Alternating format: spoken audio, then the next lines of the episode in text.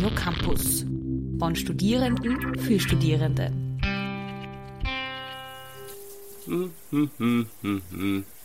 Ah! Wow, was? Schon wieder Wahl? Radio Campus bei den ÖH-Wahlen 2021. Im Gespräch mit den acht antretenden Fraktionen auf Bundesebene. Wir haben heute im Gespräch Matthias Korneck, Bundesobmann und Spitzenkandidat vom Ring Freiheitlicher Studenten für die anstehende ÖH-Wahl. Ja, schönen guten Tag, Matthias. Ja, schönen guten Tag.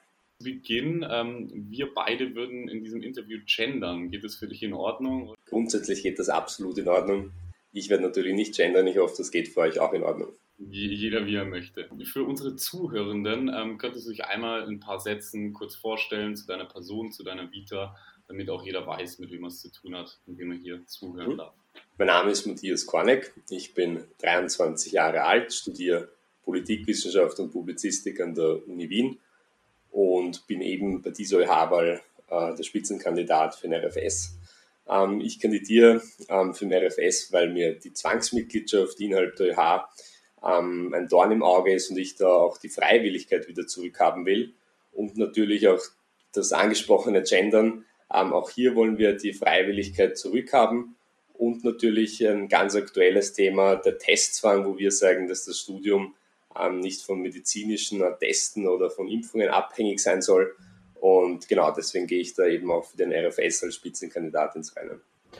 Warum bist du denn äh, den Weg in die Universitätspolitik zuerst gegangen? Grundsätzlich komme ich aus einer absolut unpolitischen Familie. Ähm, natürlich wurde zu Hause immer ab und zu über Politik gesprochen, aber es hat sich nie irgendwer parteipolitisch damit befasst. Ähm, ich bin im 10. Bezirk dann aber ähm, sehr rasch ähm, an die Verhältnisse und die, die Grenzen auch des Multikulturalismus, ähm, wo ich am eigenen Leib gesehen habe, ähm, in welche Richtung das geht. Bin im 10. in eine Schule gegangen, wo fast keiner mehr Deutsch gesprochen hat und habe dann eben eigenständig den Weg auch zur Freiheitlichen Partei äh, eingeschlagen und dann, wie ich zum Studieren begonnen habe, ähm, war es für mich auch klar, dass ich hochschulpolitisch Verantwortung übernehmen möchte und eben auch an der Universität äh, für meine Ideale da auch einstehen möchte. Was ist dann der nächste Schritt für dich politisch? Die Nachfolge von NEP? so weit würde ich nicht gehen. Ich schaue mal, dass wir bei der BH-Wahl ein möglichst gutes Ergebnis rausholen. Und dann nach der ÖH-Wahl werde ich mich natürlich ähm, mit dem Mandat, das wir sicherlich auch erreichen werden, ähm, für die Interessen der Studenten einsetzen. Und natürlich werde ich auch schauen, dass ich mein Studium jetzt einmal bald abschließe. Und was sich danach ergibt, ähm, werden wir dann eh sehen. Äh, wir haben die Elefantenrunde mit Armin Wolf aufmerksam beäugt. Äh, wir würden dir gerne die Frage, die du der Sabine Hanger von der Aktionsgemeinschaft gestellt hast, nämlich wie machtgeil sie ist auf einer Skala von 0 bis 10, würden wir gern auch mal dich stellen. Wie machtgeil bist du auf einer Skala von 0 bis 10? Eine 5. Also du bist ehrlicher als die Sabine dann, könnte man sagen. Genau, ich glaube, also in der Politik sollte man die irgendwo in der Mitte liegen, wenn man da überhaupt keinen Anspruch hat, irgendwo auch äh, an die Macht zu kommen und Sachen zu verändern. Dann ist die Politik vielleicht nicht das richtige Feld. Auf der anderen Seite, wenn ähm, die einzige Motivation die Macht selbst ist, äh, dann ist das natürlich genauso wenig äh, das Ziel der Sache. Aber warum, ähm, kurze Frage meinerseits, warum hast du diese Frage genau der Sabine Hanger gestellt und äh, keiner anderen Kandidatin? Ja, weil ich, ich glaube, man bekommt gerade ja jetzt mit, ähm, wie es in dieser ÖVP zugeht und auch in den Vorfeldorganisationen und auch in denen, die äh, nicht als solche bezeichnet werden. Und äh, wenn man auch sieht, wie nervös die AG da in diesem ÖH-Wahlkampf ist, äh, dann glaube ich, dass, ähm, dann glaube ich, dass da ähm, der ein oder andere vielleicht in der AG schon ein bisschen Angst vom Wahlergebnis hat. Und genau deswegen habe ich die, Hang, äh, die, Frage der Frau Hanger gestellt. Um WählerInnen-Stimmen ähm, dann ähm, von der AG abzugreifen, ist das dann irgendwie die nächste Partei an euch noch? Also da ist schon, da ist schon einiges dazwischen. Ähm, sehr nahe ist, glaube ich, von den kandidierenden Fraktionen natürlich niemand bei uns. Wir haben in vielen, vielen politischen Bereichen äh, Alleinstellungsmerkmale. Ähm, grundsätzlich würde ich jetzt, ist die AG natürlich ähm, eine Fraktion, wo konservative Einzelpersonen auch drinnen sind, aber ich würde die AG als Fraktion jetzt nicht unbedingt als äh, konservative Fraktion bezeichnen. Und ich weiß nicht, ob die wirklich sehr nah bei uns sind. Ja, wenn wir nochmal zurück zu der Machtheit, Machtgeilheit gehen und du sagst, ähm, das ist eine 5 auf einer Skala von 1 bis 10 bei dir, das ist wahrscheinlich trotzdem ganz schön, irgendwie sein Grinsen auf sämtlichen Wahlplakaten äh, zu sehen. Wie machte das eigentlich mit den Wahlplakaten? Stichwort Finanzierung. ÖH-Wahl habe ich mitbekommen. Äh, es gab dann doch äh, den einen oder anderen Vorfall äh, von Vandalismus. Wie sieht es dieses Jahr aus? Ich, also ich persönlich wollte heuer gar keine Plakate ähm, aufhängen, weil ich der Ansicht bin, dass das nicht viel bringt. Erstens, weil die äh, Frequenz an den Unis sehr, sehr gering ist. Das heißt, ähm, im Verhältnis zu vergangenen ÖH-Wahlen kann man das überhaupt nicht vergleichen. Ähm, und der zweite Punkt wurde eben schon angesprochen, unsere Plakate hängen nie länger als 24 Stunden und dementsprechend ist das in Wahrheit aus meiner Sicht ähm, vergeudetes Geld. Ähm, nichtsdestotrotz habe ich mich dann von meinem Wahlkampfteam dazu überreden lassen, dass wir das ähm, trotzdem auch dieses Jahr wieder machen. Äh, unsere Plakate haben in etwa 3000 Euro gekostet ähm, und hängen an verschiedensten Standorten, Uni-Standorten in ganz Österreich. Ähm, und wir finanzieren uns äh, durch großteils durch eine Spende der FPÖ. Und genau, also wir, wir veröffentlichen alles auf unserer Homepage. Äh, derzeit äh, gibt es da ein zeitliches Loch, wo ein paar äh, Tage noch nicht drin sind. Aber wir werden alles völlig transparent, alle Ein- und Ausgaben auf unserer Homepage veröffentlichen. Dann kann sich jeder anschauen, dass wir mit wenig Geld arbeiten, woher das Geld kommt und wie wir es ausgeben. Haben eure Plakate ungefähr die gleiche Halbwertszeit ähm, wie eine Instagram-Story mit 24 Stunden. Gibt es, abgesehen von der finanziellen Beihilfe von der FPÖ, noch andere Zusammenarbeit mit der Mutterpartei? Natürlich, also es gibt äh, persönliche Kontakte und natürlich äh, bekommen wir auch immer wieder Ratschläge, aber um es konkret auf den Punkt zu bringen, ähm, gibt es da jetzt keine nähere ähm, Arbeitsgemeinschaften. Also es ist prinzipiell ähm, eine Spende im Wahlkampf, eben dafür, dass wir äh, die freiheitlichen Inhalte auch auf den Hochschulen vertreten. Ähm, ihr habt ja ein Mandat gehabt in der Opposition die letzten Jahre. Was sind da so eure Errungenschaften, Meilensteine gewesen? Die Meilensteine, die kann man sehr kurz zusammenfassen. Es hat nämlich keine gegeben. Ähm, bei uns wird jeder Antrag äh, abgeschmettert. Viele Anträge werden noch gar nicht das zugelassen. Ähm, man muss auch dazu sagen, dass wir nicht jene sind, die in der Exekutive sitzen und ähm, die da eben auch gestalten, sondern wir sind eher jene, ähm, die verschiedenste Themenlagen auch ähm, aufgreifen, aufzeigen ähm, und dann auch in die Öffentlichkeit tragen.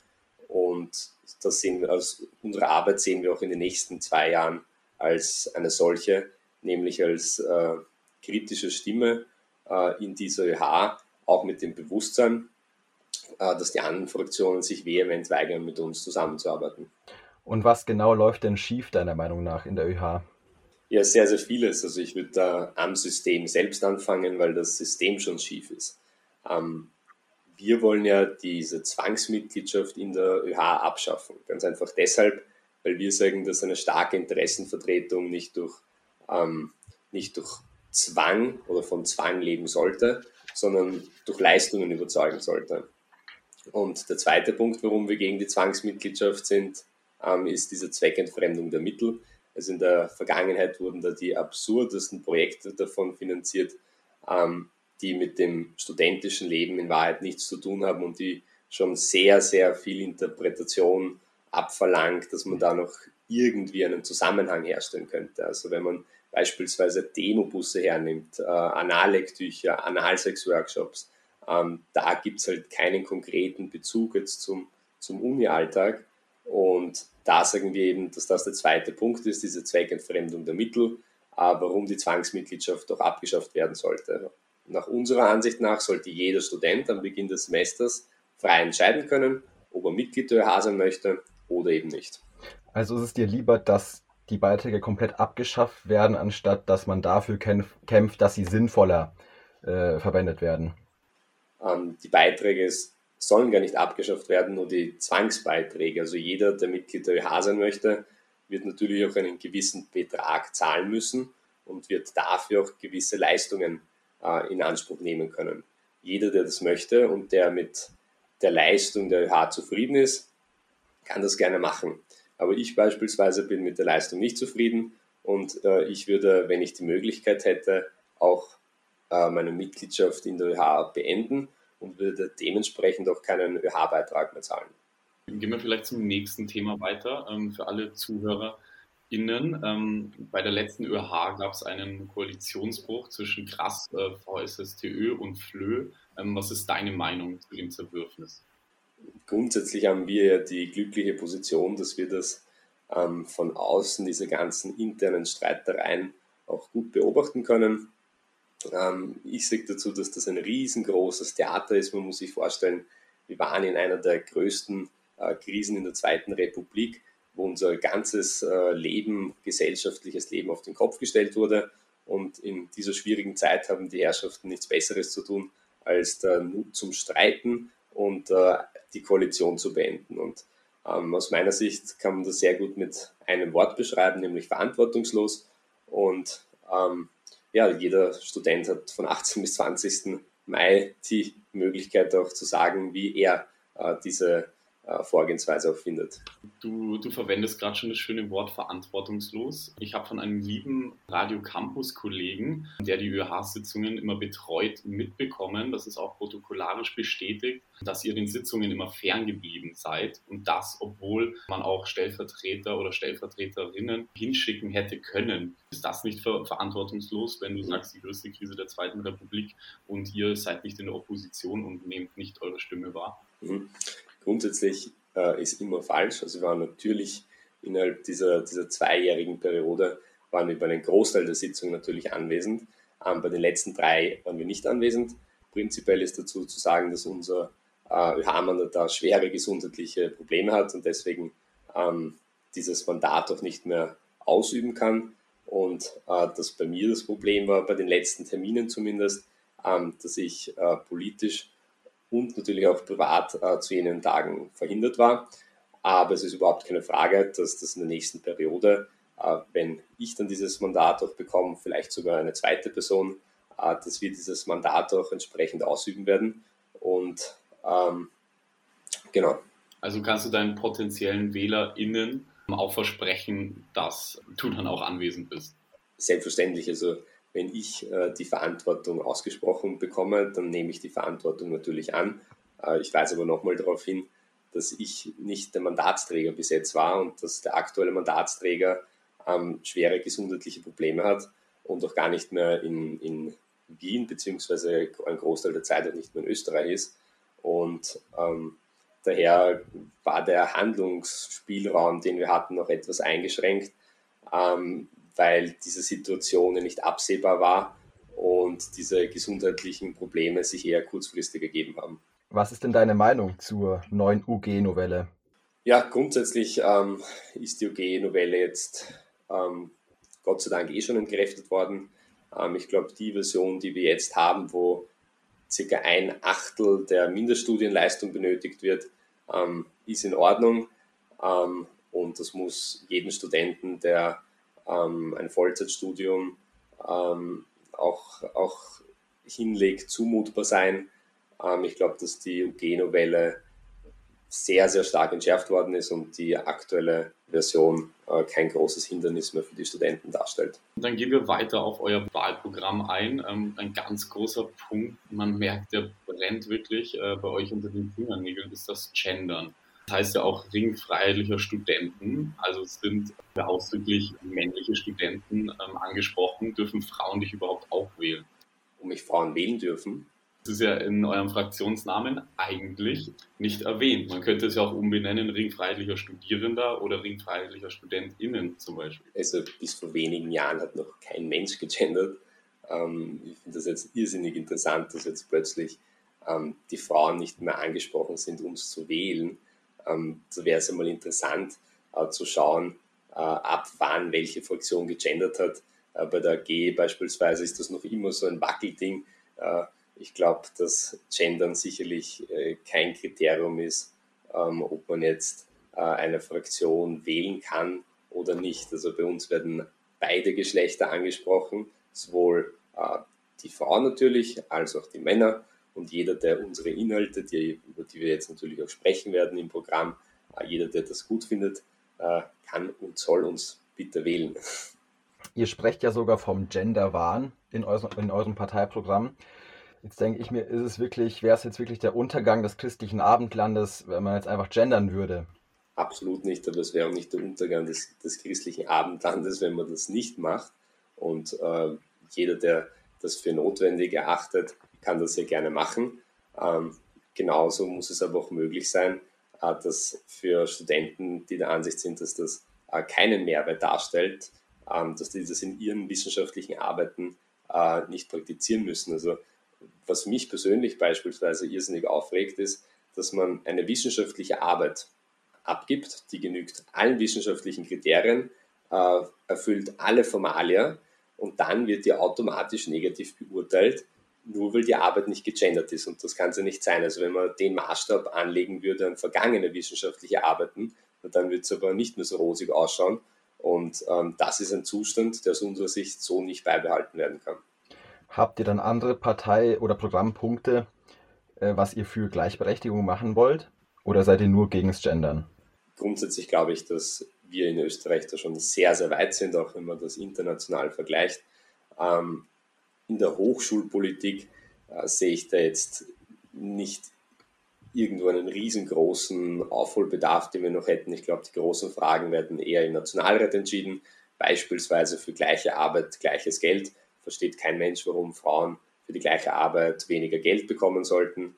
Ähm, da gibt es noch viel, viel zu tun. Ähm, aber das wird großteils eher im Nationalrat auf Schiene gebracht. Und in der Hochschulpolitik selbst ist unser Hebel, mit, also was wir bewirken können, halt leider sehr gering. Ähm, und ich möchte natürlich nochmal betonen, dass wir da in Österreich schon sehr, sehr weit sind. Das heißt nicht, dass es nicht noch besser werden kann und soll. Aber ja. Einmal sei es mir noch erlaubt, äh, nochmal zurück äh, zum Gendern. Und soweit ich weiß, gibt es aber noch keinen Fall bei der Uni Wien, dass äh, jemand benachteiligt wurde, ähm, weil er nicht gegendert hat. Also da liegst du ganz sicherlich falsch. Also ähm, bei jeder Seminararbeit beispielsweise muss gegendert werden und wenn das nicht äh, gemacht wird, dann wird die äh, Arbeit nicht positiv beurteilt.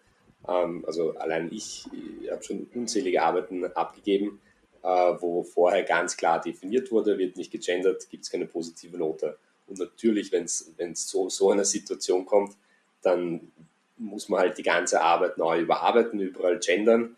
Ähm, ganz einfach, weil man eine positive Note äh, erreichen will, damit man auch im Studium weiterkommt. Aber den Sinn dahinter sehe ich nicht ganz und auch von diesem Zwang, dass ich das machen muss, ähm, den sehe ich nicht ein und dass das ein Kriterium von Wissenschaftlichkeit ist, sehe ich erst recht nicht ein. Und ganz aktuell in Frankreich äh, beispielsweise wurde das Gendern sogar äh, abgeschafft in Bildungseinrichtungen, weil die der Ansicht sind, dass das keinen äh, Nutzen hat. Im Gegenteil, dass das sogar negative Auswirkungen hat. Ähm, ich glaube, dass es jeder machen soll, wie er will. Aber was nicht geht, ist, dass Arbeiten negativ beurteilt werden, ähm, nur weil sie nicht gegendert sind. Dann habe ich das in dieser Härte noch nicht mitbekommen. Ich weiß eben bloß immer von einer Gender-Empfehlung. Was sind denn die Nachteile, die Gendern bringt, wenn du jetzt schon das Beispiel von, von Frankreich angibst? Grundsätzlich äh, bin ich kein Sprachwissenschaftler, aber die gängigen Argumente und die, glaube ich, auch sehr einleuchtend sind, ist einmal eine, eine schwierigere Lesbarkeit ähm, gerade im, im, bei Gesetzesvorlagen beispielsweise, wenn man da jedes Mal gendert, dann verlängert sich nicht nur der, der Text immens, sondern es führt auch zu einer schwierigeren Lesbarkeit. Ähm, und der Mehrwert, der dadurch entsteht, ist für mich sehr, sehr begrenzt. Ähm, ich will nicht sagen nicht vorhanden, aber für mich als äh, Nicht-Sprachwissenschaftler, ähm, also kommt da eher jener Eindruck zustande, dass die Lesbarkeit massiv darunter leidet und dass dann teilweise es auch zu Situationen kommt, äh, wo Wörter ganz einfach äh, völlig, völlig falsch dargestellt werden, ähm, weil sie nicht stimmen. Aber wie gesagt, nochmal, wenn Leute das gut finden, dann haben sie jede Freiheit, das zu machen. Ähm, ich bin auch kein Sprachwissenschaftler, der vorschreibt, ob das jetzt äh, wissenschaftlich sinnvoll ist. In ein paar wissenschaftlichen Arbeiten wird das sicher so sein, dass das einen Sinn macht. Ähm, das kann man ja dann auch im Einzelfall beurteilen.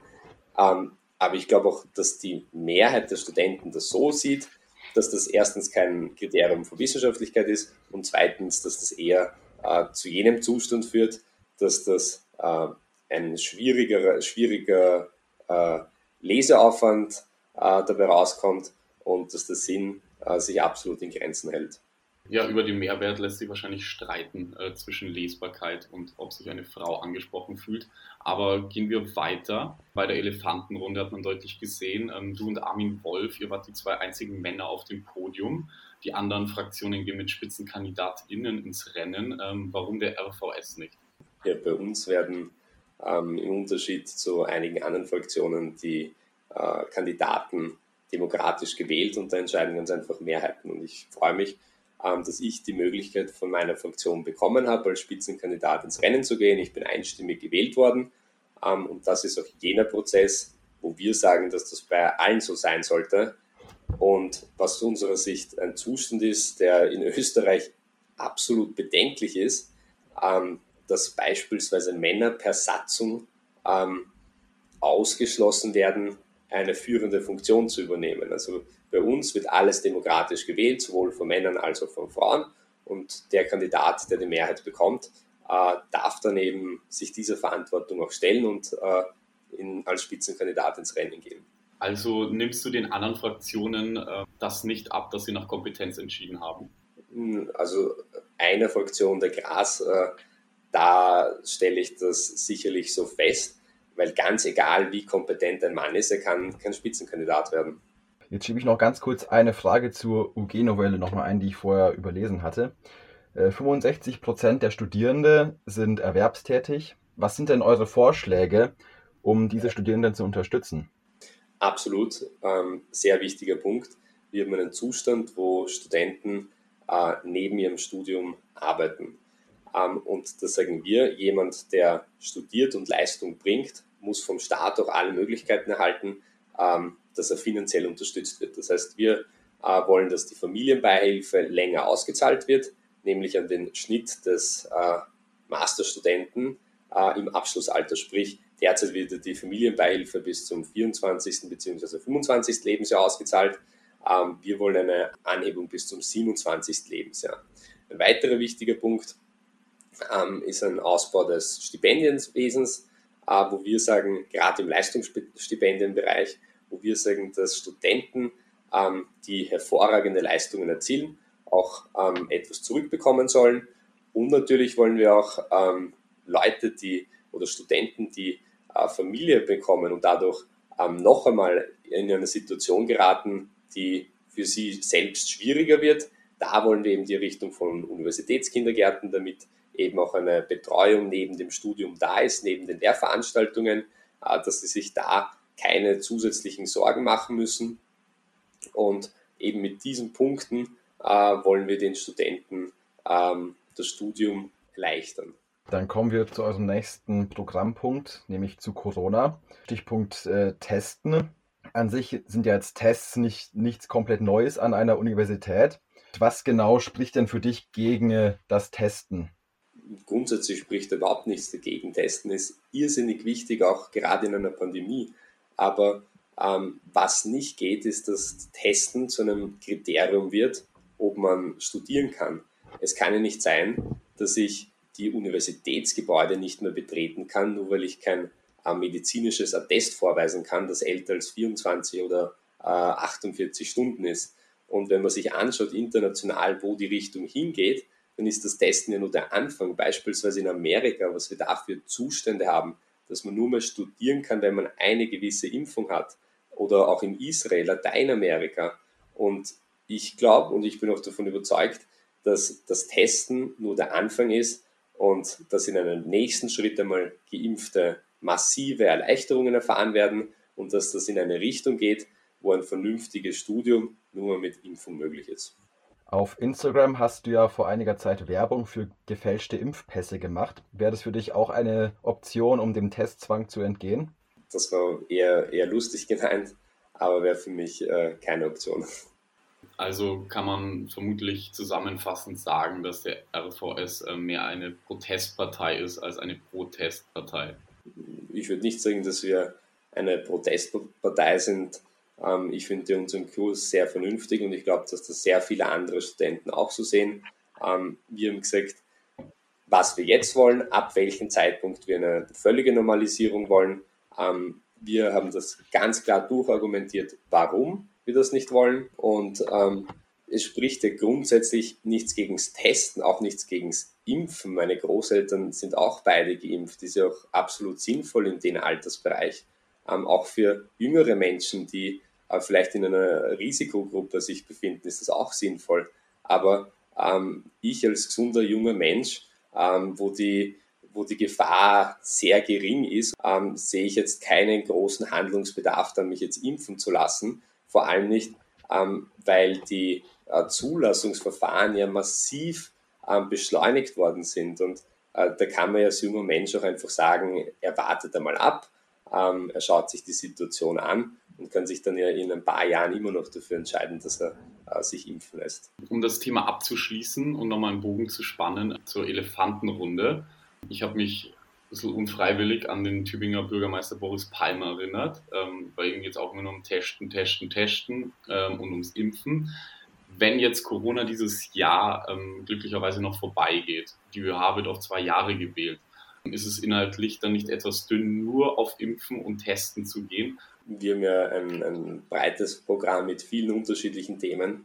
Ähm, wir haben alle Wahlkämpfe bis jetzt ähm, ohne dem Corona-Thema bestritten. Ähm, das heißt, es hat in der Vergangenheit funktioniert, das wird auch sicherlich in der Zukunft funktionieren. Aber das Corona-Thema ist in diesem Wahlkampf einfach ein entscheidendes, weil das auch überwiegt weil die Studenten nicht mehr ihre Uni betreten können ohne medizinische Atteste. Ähm, das ist ein Bild, das völlig abstrus ist, beispielsweise, wenn man auf die, an der WU vorbeigeht und dann Securities vor der äh, Uni stehen und du nicht einmal mehr ein Buch zurückbringen kannst oder ein Buch abholen kannst, nur weil du kein medizinisches Attest hast und das dann von Security-Leuten kontrolliert wird. Das ist ein Bild, ähm, das völlig abstrus ist und das das ist ja ein völliger Wahnsinn, dass Studenten ihre eigene Hochschule nicht mehr betreten können. Und ähm, wenn die anderen Fraktionen der Ansicht sind, dass ähm, andere Themen wichtiger sind, dann, dann, sollen die das bitte so machen, wie sie wollen. Ähm, für uns in diesem Wahlkampf ist Corona einfach das Hauptthema und darüber hinaus haben wir natürlich ein Programm, wo auch zu den anderen Themenbereichen äh, unsere Position dargelegt ist. Ähm, Gibt es von deiner Seite noch etwas Letztes zu sagen, was wir noch nicht thematisiert haben und du den studentischen ZuhörerInnen noch mitgeben möchtest? Die Wahlbeteiligung wird natürlich auch äh, bei dieser Wahl weiter nach unten gehen. Es ist irrsinnig wichtig, dass die Leute sich bei der Wahl beteiligen. Äh, geht's hin und macht euer Kreuz, wo ihr das für sinnvoll achtet. Da bedanke ich mich für deine Zeit, wünsche eine spannende Wahl. Auch von uns nochmal den Aufruf, geht wählen. 18. Mai bis 20. Mai. Alle Infos unter wahl2021.oeh.ac. Radio Campus. Von Studierenden für Studierende.